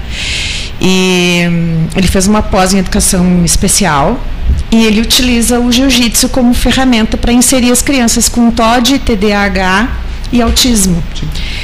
É, mas essas, isso não dá só em criança. E muitas vezes tu diagnostica na adolescência, que é o caso que vocês vão pegar, né? Uhum. Ensino médio, vocês vão pegar adolescentes. Sim é, alguma ideia de utilizar o esporte como ferramenta de inserção? Alguma preocupação específica com esses que vocês vão identificar? E quem é professor sabe que aquela criança tem algo diferente emocionalmente falando dos outros. Ele é especial. É, alguma ideia nisso? Compõe talvez essa, é, é, vamos dizer assim, talvez esses esportes de forma eclética foram pensados para esse tipo de atendimento, para esse tipo de inserção. Sim. né? Porque às vezes a repulsa vem porque exatamente ela não, não é o trivial, ela precisa de algo que toque ela de forma diferente a uhum. ponto dela gostar. Sim. Simplesmente isso. É, Chegaram o, a pensar nisso? O, o princípio pedagógico, para que é a resposta para isso, está em olhar para o aluno. Ótimo. Né? Então, assim, eu como professor, que não vou sair da sala de aula, eu vou dar quatro disciplinas na é, escola é, e não é abro mão. Né? Não abro mão até para poder estar tá olhando no olho deles. Quem é professor sabe, tu explica e quando ele entende a cara brilha, assim, ele faz aquele. Ah, pronto, perfeito, uhum. né? Assim como aquela careta de hum, não estou entendendo. Então, uma das coisas que eu cobro muito dos meus professores é isso assim, dar a tua aula olhando para o aluno, olhando para a cara dele. E aí a nossa estrutura projetada e planejada é maravilhosa. Vocês vão ali, vão ver as mesas, vão ver as cadeiras. Para vocês terem uma ideia, as cadeiras da sala de aula são cadeiras gamer. Uhum. Todas porque é ali que é, é, é o mundinho. É o mundo hoje, né? É ali que ele vai se sentir. Onde ele vai se sentir à vontade? Nesse mundinho aqui. Então nós vamos montar esse mundinho para ele. Uhum. Então, assim, dar aula ou fazer qualquer atividade na escola olhando para o aluno, prestando Sim. atenção nele, vendo como ele reage. Além disso, a Aline Etix Barenho, que é psicóloga, né? Uh, é Barenho Etix. É. Tá. Inverteu. Inverteu. né? Mas a Aline vai compor a nossa equipe uhum. e vai estar responsável pela parte do SOI, Tá? Uhum. E por atendimentos individuais, que também faz parte da nossa metodologia, atender semanalmente todos, por exemplo, na redação, tudo que o meu aluno escreve eu leio com ele. Eu e ele, individualmente. Eles escrevem toda semana. Eu sento com ele, leio a redação dele em voz alta. Aqui tem uma vírgula, aqui tu esqueceu, faz de novo. Quando ele voltar, eu sento com ele e leio de novo. Uhum. Então, toda a nossa metodologia ela é voltada para olhar esse aluno, uhum. para ver se ele está aprendendo, para ver se ele está se sentindo bem, para ver se ele está com algum problema, para ver se, se, ele precisa de mais. Né? E aí existe a predisposição institucional, e aí entra o Marcelo, vamos entregar. O que ele precisar, a gente vai entregar. Entendi. Uma das, uma das coisas que a gente conversou muito é, é primeiro, a, o ensino ele é uma responsabilidade e um dever da escola e do professor. Então, nós temos tanta ciência do que a gente está apresentando e tanta confiança que o aluno que entrar no primeiro ano do ensino médio no nosso colégio, a gente dá garantia de que ele vai passar no vestibular. Garantia e, absoluta. E se ele não passar, a gente dá cursinho até ele passar. Então, nós, estamos, nós sabemos o que estamos oferecendo e se o aluno fizer a parte dele, né? A parte dele. Fizer os trabalhos que forem passados, fizer toda a parte, a parte que cabe ao aluno, e nós vamos dar todas as ferramentas possíveis, esse aluno não vai nem precisar uh, utilizar um, dois anos de pré-vestibular. Ele vai passar de cara. Entendi. Então, mas nós damos garantia de que ele vai passar. Se ele não passar, confiança. a gente vai dar o cursinho. Sim. Que colégio oferece um cursinho de graça para o aluno dele passar? Eu quero ver que colégio faz isso. Eu Sim. ofereço. Porque eu sei o que a gente está oferecendo. Eu falei com o Luiz, quando a gente vai contratar os professores, vamos pegar a melhor equipe. Se a gente tiver a melhor equipe, com bons professores, porque o dever de ensinar do professor. Tinha um, quando eu estava na faculdade, uh, tinha um professor de direito civil e que se gabava dizendo que ah, eu repeti 32 alunos da minha turma. Eu disse para ele, então o senhor é o pior professor que existe, que não conseguiu ensinar 32 alunos de uma turma de 40. O senhor é ruim. E eu gravei isso. Sim, o problema é dele. O problema é do professor. Se o aluno não aprende, não é do aluno que não aprende. É, quando é um ou dois, o problema é do aluno. É, quando agora, é mais e mais da metade o problema é, é professor. E eu, eu, vou te dizer. A responsabilidade é nossa. É, e eu vou te dizer até do 1 ou 2. Porque esse 1 ou 2, eu não consegui ensinar ele. Se eu não conseguir por algum motivo, ou ele está com um problema em casa, ou ele tem algum problema psicológico que a gente tem que identificar, tem que ir atrás, ou ele tem dificuldade numa disciplina e não consegue aprender. A gente tem aula de reforço à tarde. Uhum. Então, a gente, essa é a nossa proposta. Uma mensagem aqui interessante, olha aqui. Esse senhor é professor aposentado do IFSUL, tá? um camarada altamente qualificado, e diz assim, amigos, boa tarde, estou na escuta, tenho um projeto para a escola, o jogo de xadrez, a ferramenta do pensamento. É, me coloco à inteira disposição, professor Paulo Costa professor Paulo Costa, do IFSUL, professor aposentado do IFSUL, uh, um homem que inclusive foi procurado pelos jornais do centro do país, né, Gastão, recentemente, né, para falar sobre o Henrique da Costa Meckin, sobre o Mequinho, porque ele foi presidente do clube de xadrez quando o Mequinho foi, foi celebridade mundial, digamos assim, né, xadrista reconhecido internacionalmente. E ele presidia o clube de xadrez, o professor Paulo Costa. Depois eu passo o telefone do professor Paulo Costa para vocês. Ótimo. Ah, essa, para mim não ficou claro, é turno integral, manhã e tarde, ou a, a, aula é pela manhã e à tarde são aulas de reforço e outras atividades? Como é que funciona? É. Temos aula todos os dias de manhã e um dia à tarde, aula. Nos outros dias, nós estamos à disposição e queremos que esse aluno fique lá. Agora, tem, tem alunos que já têm uma rotina, que têm outros afazeres, que têm outras atividades que lhes são caras e que não querem estudar os dois turnos. Além disso, cada vez mais a gente consegue identificar que tem alguns alunos é, cujo tempo que consegue ficar concentrado é menor. Então, colocar, por colocar aula de manhã e de tarde só para dizer que deu aula, entendeu? Porque o que, que acontece? Uh, se o aluno só assistir aula, em que momento ele vai estudar? Porque tem aí um, um elemento solitário da aprendizagem que é estudar. Né? Então, assim, a gente, não, a gente não mata a semana desse aluno inteiro com aula, mas a gente está do lado dele se ele precisar de ajuda para estudar. Como é que funciona a grade de horário? Ou seja, períodos de 40, 50, 50 minutos? 50, 50 minutos. 50 períodos, uh, 25 períodos, 50 minutos no turno da manhã. E nesse dia à tarde, mais 4 períodos. Quatro períodos. Das 2 da tarde até as 5h40, com intervalo de 50 minutos também. Vocês, é, vocês pensaram e isso é óbvio que eu acredito que sim, mas eu gostaria que vocês explicassem isso. Na recuperação de conteúdos pós-pandemia, porque sim, sim. houveram prejuízos bastante significativos, né? Sim, sim. E esses adolescentes vão chegar com certeza com dois anos de matéria atrasada. Sim. Isso é um desafio, né? Sim. Tornar três anos em um. É mais ou menos o que vocês vão ter que fazer. É que, na verdade, por exemplo, o aluno que chega, pra, pra, que chega na escola no primeiro ano, eu já sei que no sétimo e no oitavo ano tem, tem conteúdos ali que não foram vistos. Exatamente. E eu não preciso trabalhar todos esses conteúdos no primeiro ano, eu posso distribuí-los ao longo dos três. Entendi. Primeiro. Segundo, a gente pode também, graças à inteligência artificial, identificar desses conteúdos de sétimo e de oitavo ano, quais que não foram assimilados por cada aluno. Entendi. E montar de forma personalizada a recuperação para cada um deles. Entendi. Então, daqui a pouco eu tenho um aluno que, que, foi, que não conseguiu assimilar conteúdos de matemática no, na inteligência artificial, a gente já direciona para ele. Eu não preciso que o professor identifique. A inteligência artificial já identifica isso. Então já direciona para ele uma carga maior. O meu professor tem o cardápio, como eu digo, com 3.500 aulas, com todo o conteúdo, desde a primeira série fundamental ao terceiro ano médio. Ele pode pegar qualquer coisa e dizer assim: vou botar isso aqui na tua terça-feira.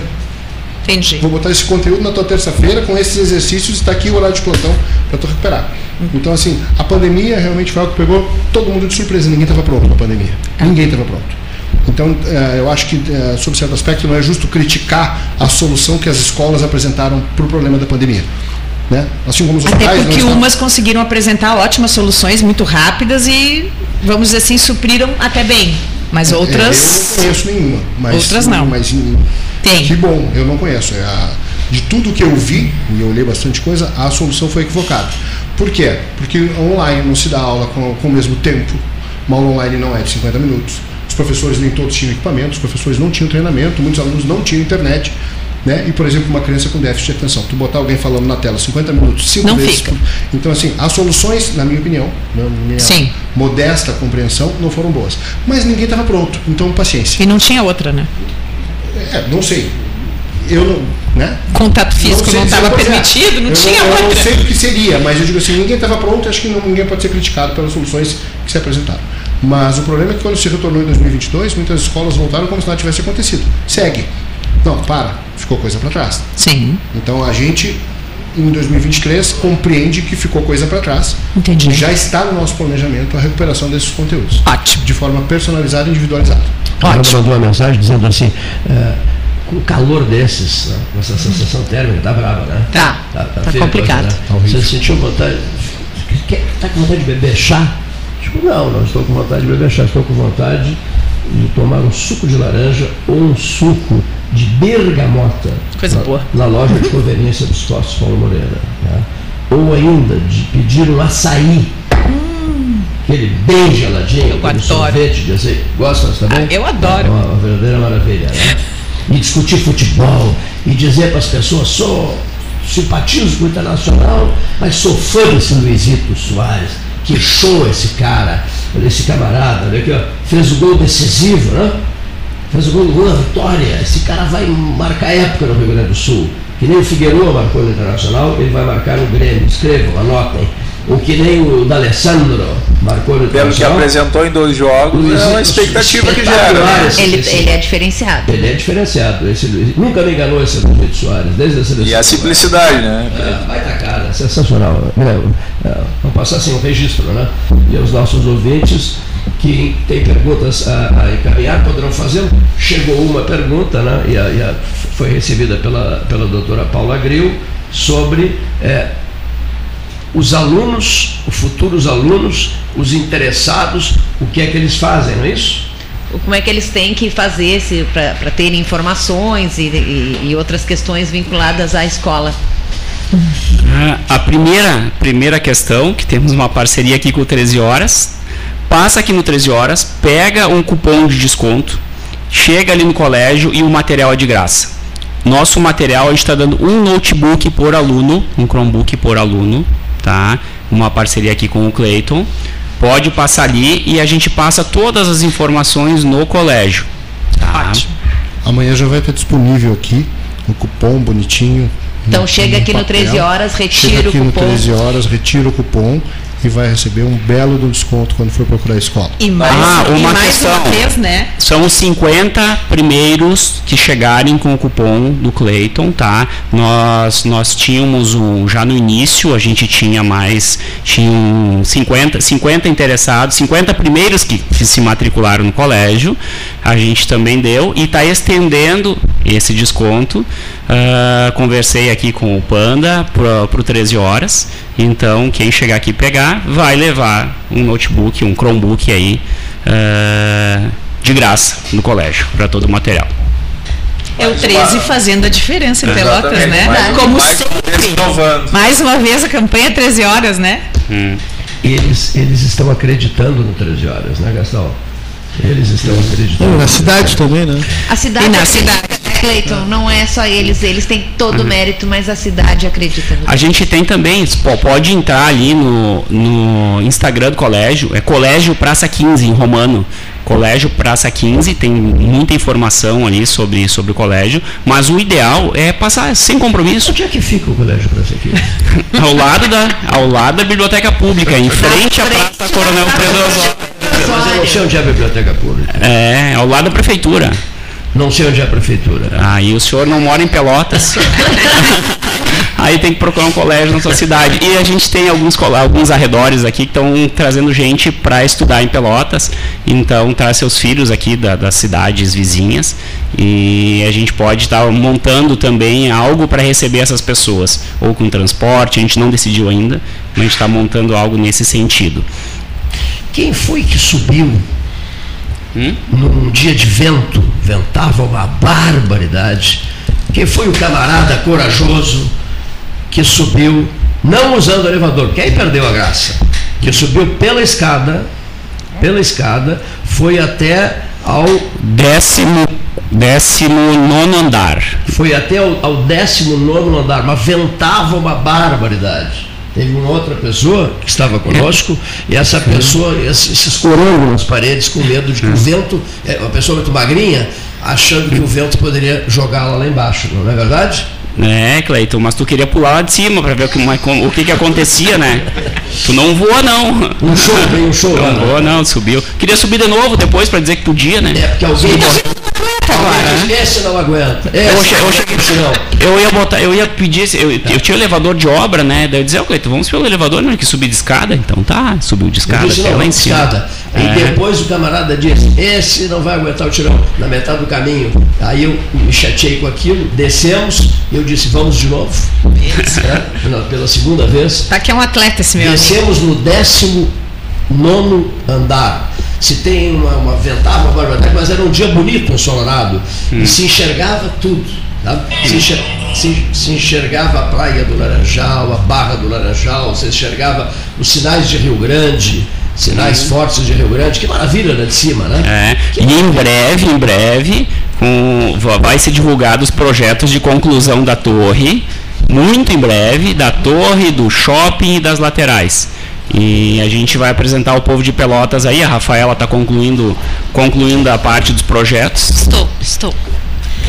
É um trabalho árduo, um trabalho intenso. Eu estou aqui falando um pouquinho, mas o pouco que eu falo é o muito que eu trabalho.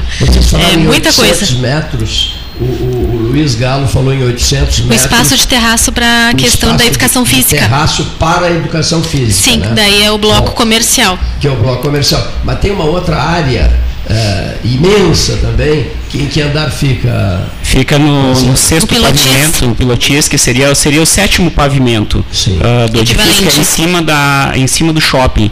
Tem as lojas Labs no primeiro andar, são pé direitos duplos de 7 metros, são três pé direitos duplos de 7 metros, daí em cima equivale-se ao sexto andar, sétimo andar.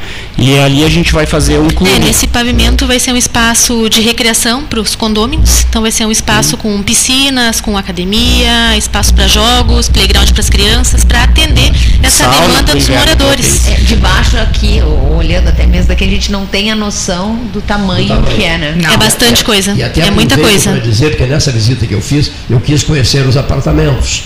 E o Marciano me disse, olha só, olha a, qualidade dessa obra, realmente fantástica. E olha o espaço de cada apartamento. Né? São apartamentos extremamente confortáveis. Né? É, são bons e, além disso, espaçosos. É, é, é, um apartamento de 100 a 137 metros, dá para unir dois se quiser, mas é um apartamento. O de 100 metros, eu sempre digo, ele tem 2.100 metros, porque eu tenho 2.000 de área de clube e é só tu descer o elevador no sétimo andar, tu tá dentro, Tem é privado. Precisa. Então, é, é para que ter um apartamento de 300 metros? Eu prefiro ter um apartamento de 120. É, os espaços de lazer são muito prioritários. Com um espaço de lazer, não, ele não é térreo que ninguém usa, ele é lá em cima, ele é privativo, ele é dentro do, do empreendimento. É um jardim suspenso, Clayton. Um jardim, um jardim suspenso, né? É, a proposta seria essa, sim. Pergunta, muito exclusivo. Três pessoas perguntaram sobre shopping, área de shopping. Os pavimentos comerciais abaixo do residencial são três pavimentos, pé direito duplo, então é um espaço grande. Ele foi fracionado né, na questão da massa falida, então ele tem outros proprietários que a gente está viabilizando alguma fusão, né, Marciano? Espaço de shopping ali. Tem espaço de shopping está sendo, tá sendo projetado de novo. Então, para a gente, estamos, estamos vendo como a gente vai, eh, de que forma a gente vai executar esse shopping, mas vai sair um shopping, eh, em princípio, para ser um shopping alto padrão, Tá? Uh, a gente está uh, tá conversando com alguns lojistas e tudo antes da, de iniciarem as obras. O arquiteto do shopping ele vai estar aqui, aqui na sexta-feira, na parte comercial. Também uma equipe de arquitetos de Caxias do Sul. Uh, que vão concluir esse empreendimento. A Rafaela é da parte do residencial e a parte da escola.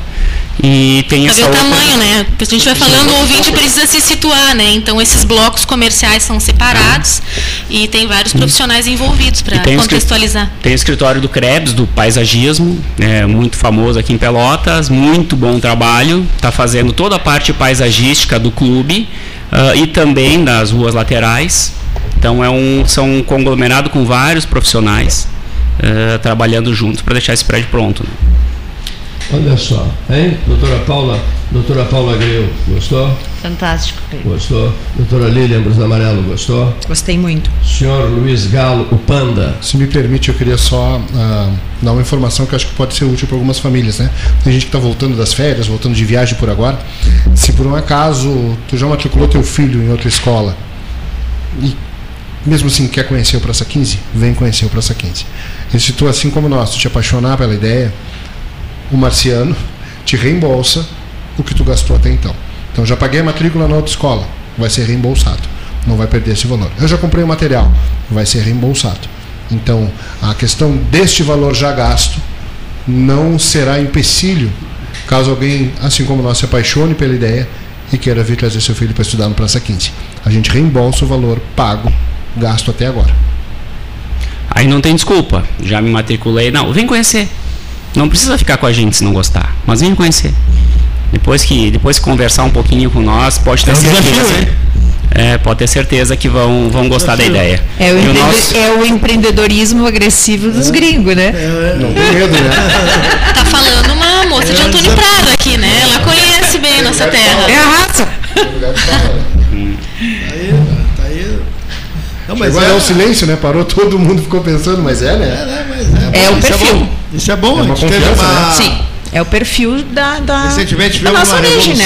a gente vem do trabalho, a gente vem da visão, a gente vem do esforço, a gente vem do desafio. Quem ligou o rádio há pouco, né? O que que houve aqui? Né? Houve momentos marcantes aqui hoje, né? Muitos. Promessas feitas aqui. Houve ó. momentos marcantes, né, Silvestão? Reembolso, matrícula, garanto que o aluno vai passar no vestibular várias coisas aqui ditas pelo Marciano na nova escola, né? O senhor veio de Marte? Não, né? Quando me dei por conta eu tinha nove anos. Não sei. Pode ser. Aqui a sala do lado é Bruno de Mendonça Lima. Isso, sala doutor Bruno de Mendonça Lima. O Beto Gril foi vice-governador pelo PSB. Né? Isso, PSB. É. Bruno de Mendonça Lima foi candidato pelo PSB. A governador. No, dos mais tradicionais partidos do Brasil, o Partido Socialista Brasileiro. Pela primeira vez na história hoje, nós temos um presidente da República do PSB. Com a viagem do presidente Lula à Argentina, o Geraldo Alckmin, que é do PSB, assumiu a presidência da República. E é um partido que existe desde os anos 30, 40, 30, 40, pela primeira vez na história. Um, Mas que interessante. Em que pese Geraldo Alckmin não seja um na, História. originário do Partido Socialista Brasileiro, que teve nomes né, muito fortes na, na, ao longo da sua história. Mas é um registro que fica no 13, porque aqui é um programa que hoje abriu para a área da educação, mas fundamentalmente o debate político, né? E é, esse registro se faz necessário. Paulo, participou já três ou quatro vezes conosco no 13 Horas, estava consultando aqui uma mensagem do Theo Fora. Carlos Siqueira. É o assessor de imprensa do, do, do, do PSB. PSB Nacional, né? O Carlos Siqueira, presidente. Siqueira de Barros, é. pernambucano de Recife. Presidente nacional PSB. Presidente nacional do PSB. Nós tivemos uma longa reunião em Brasília, o Theo presente, o Carlos Siqueira, um papo maravilhoso. Só que a reunião não prosperou e vocês acharam muita graça. Por que, que não prosperou a reunião? Porque ele é alucinado por, por Vaticano e papas. E nós começamos, a nossa conversa durou mais de duas horas sobre o Vaticano. E aí nos chamaram a atenção, mas vem cá, o Papa é político, vocês não, não vão parar de falar em Vaticano, em papas, pelo amor de Deus. Temos que cuidar desse aspecto, a razão da reunião. Carlos Siqueira, que nos próximos dias vai conversar conosco, é o presidente nacional do PSB, disse bem o Paulo, é, é, é um filiado novo, né? o senhor é, Geraldo Alckmin, que hoje ocupa o cargo de presidente da República. O que é poderia isso? ter acontecido se não tivesse ocorrido o acidente com o Eduardo Campos, é o que a gente fica se perguntando, qual seria o cenário daquela eleição quando ele faleceu, né? No gabinete dele, Paula, há um é pôster imenso vou, vou, vou, vou postar um pôster imenso do Eduardo Campos. E ele até me pediu para tirar a foto diante do pôster do Eduardo Campos, que era o guru deles, eram amicíssimos lá em Recife. Que é muito engraçado um presidenciável falecer justo antes da eleição ali. Nas... Estranho aquilo, né? É. Assim como o ministro justo do STF, junto, né? justo antes do, Uh, ah, para equilibrar. Há pontos e pontos de interrogações é, em relação então, a isso tudo. Né? É sabia, sabia que ele, ele, onde eu estou aqui sentado, ele, ele tinha, estava. Ele tinha ele, condições. Ele, Eduardo Campos, ficou. Ele esteve aqui. Uma hora e meia conosco aqui e ficou, estava, sentou-se onde eu, estou, onde eu estou agora. E ele comeu muitos doces, oferecemos uma caixa grande de doces para ele. E na hora de ir embora, ele foi avisado: olha, você tem agora um almoço na Sociedade Libanesa tem mais de mil pessoas Exatamente. esperando por você lá. Lembra disso? Eu estava. Ah, eu estava na, no almoço, estive aqui no assim, Caxeral. Não, mas eu não quero ir embora daqui, eu não quero sair daqui. De tanto que ele gostou daqui, eu não quero sair daqui. Eu digo, não, tudo bem, mas para nós é uma honra tê-lo aqui, acontece, estamos esperando pelo senhor lá. Aí ele disse, não, eu quero ficar mais um pouco aqui. Ficou mais 20 minutos, atrasou, você não chegou atrasado lá, o Eduardo? Chegou. Não. Exatos 13 dias antes. Foi. Isso foi no dia 1 de agosto de 2014, eu guardo datas. Isso aconteceu, Rafaela, no dia 1 de agosto de 2014, e o acidente, o jatinho caiu em Santos no dia 13, ele estava no 13. 13 dias depois caiu o jatinho Santos. Ah, o, que, o que, que era o 13? Era a data de aniversário de Miguel Arraes, o avô dele. Interessante, né? Muita coisa. O 13, o 13 de agosto. Vocês curtem números ou não? Curte, por favor, cavaleiro. Bastante, bastante. Eu digo com meus, meus filhos que eu brinco com os números, né? Então a gente vai montando datas, vai fazendo números, combinações que chegam a ser uh, espantosas. O, o, líder político me disse assim pelo telefone, conversei com ele um dia desse, chamado Tarso Gerro. Ele me disse assim: Você lembra das minhas idas a Pelotas para fazer conferências na, faculdade, na Federal, na Universidade Federal, no Circo de Palestras. De claro, lembro, eu buscava o senhor no aeroporto. No aeroporto não, na rodoviária. Não era no aeroporto, na rodoviária. Ia de carro buscá-lo. Ele disse assim, mas tem mais um dado interessante que eu sempre valorizo muito, palavras de Tarso Gerro. O Partido dos Trabalhadores foi criado muito depois do debate 13 horas, e as lideranças do partido frequentavam 13 horas, que era no Ban Lavoura, ali no edifício Ban Lavoura, terceiro andar, né? frequentavam ali, e ali era um espaço ideal para nós, porque o nome do, do, programa de vocês era 13 horas, debate 13 horas, né? não tinha nada a ver com o partido, né? mas eles queriam criar um partido que o número, Paula, era o 13, era, era o 13. Por consequência, o Tarso recordou nessa conversa comigo, que o PT nasceu em Pelotas dentro do 13 horas. É um fato, né? Nasceu Sim. dentro do 13 horas. Num tempo em que o debate era livre e a opinião independente. E a opinião era independente. Temos absoluta certeza que continuaremos levando muito a sério esse slogan. Aqui Onde Pelo menos aqui, onde, né? Onde o PT nasceu, aqui o debate é livre e a opinião é independente. Sempre. Os nossos melhores agradecimentos a todos. Agora, quem fará uso da palavra é aquela que veio conhecer o 13 Horas, que ouvia o 13 Horas em Caxias do Sul. Pelo, pelo... Eu ouvi pela internet. Pela internet? Sim, sim, sim, ouvi. Lá em Caxias do Sul? momentos, sim, sim, ouvi. Aí disse assim, estou gostando desse debate. Meu marido, ela pediu pro, pro, pro Marciano, me leva para Pelotas também. Foi assim? É isso aí, foi. E aí procuraram um apartamento e já se instalaram? É, justamente. Eu conheço Pelotas, voo e volto daqui desde 2019. Ah, bom, conheces bem então, a cidade. É, é mas idas e vindas, né? Sim, o sim. trabalho exigiu que eu viesse para cá de residência. Tá gostando? Estou gostando muito da cidade, as pessoas são muito acolhedoras. Estou achando o ambiente muito bom, os doces são maravilhosos. E acho o cenário urbano aqui muito bonito, tem muita coisa para ser valorizada aqui na cidade. Lá em Caxias do Sul, torces para o Juventude ou para o Caxias? Sabe que eu não sou muito de futebol, não é, não é né, Cleiton? Não. não sou, mas a minha mãe mora do lado do campo de Juventude. Do Sim, lado satisfaz do, a pergunta. Do Alfredo Jacone. Alfredo Jacone. Empatou com o Inter ontem, 2x2. Pois é, rapaz, 2x2 com o Inter ontem, hein? que coisa, hein? O Grêmio ganhou com o gol de Luizito Soares. O Brasil de Pelotas ganhou do Aimoré. Estou feliz. De São Leopoldo. A Paula está feliz. A professora Maria Rocha Mendonça, que aniversariou ontem. Está muito feliz. Está muito feliz, ela me disse. Imaginei. Ela né? me disse, primo, fui ao jogo e esse foi o meu presente de aniversário, né? 1x0 do Brasil. O Gustavo Aical, nosso grande amigo aqui do 13 também, aniversariou ontem. 22 de, de janeiro, outro aniversariante do dia ontem. Bom, pessoal, bom, é, contigo. Rafaela Schmitz Bisol. Tu vê que é um saninho misturado já, né? Alemães com italianos. A Serra é Gaúcha mistura, não nega essas raízes. A senhora encerrará o 13 horas. Tá bom, agradeço a audiência, agradeço o convite por estar aqui. Gostaria também de fazer um convite para quem estiver ouvindo para conhecer o Colégio Praça 15, com todo o empenho do professor Panda e a visão empreendedora do Marciano. Gostaria de convidar todos para conhecer o colégio. Muito bem. Boa tarde, senhoras e senhores ouvintes.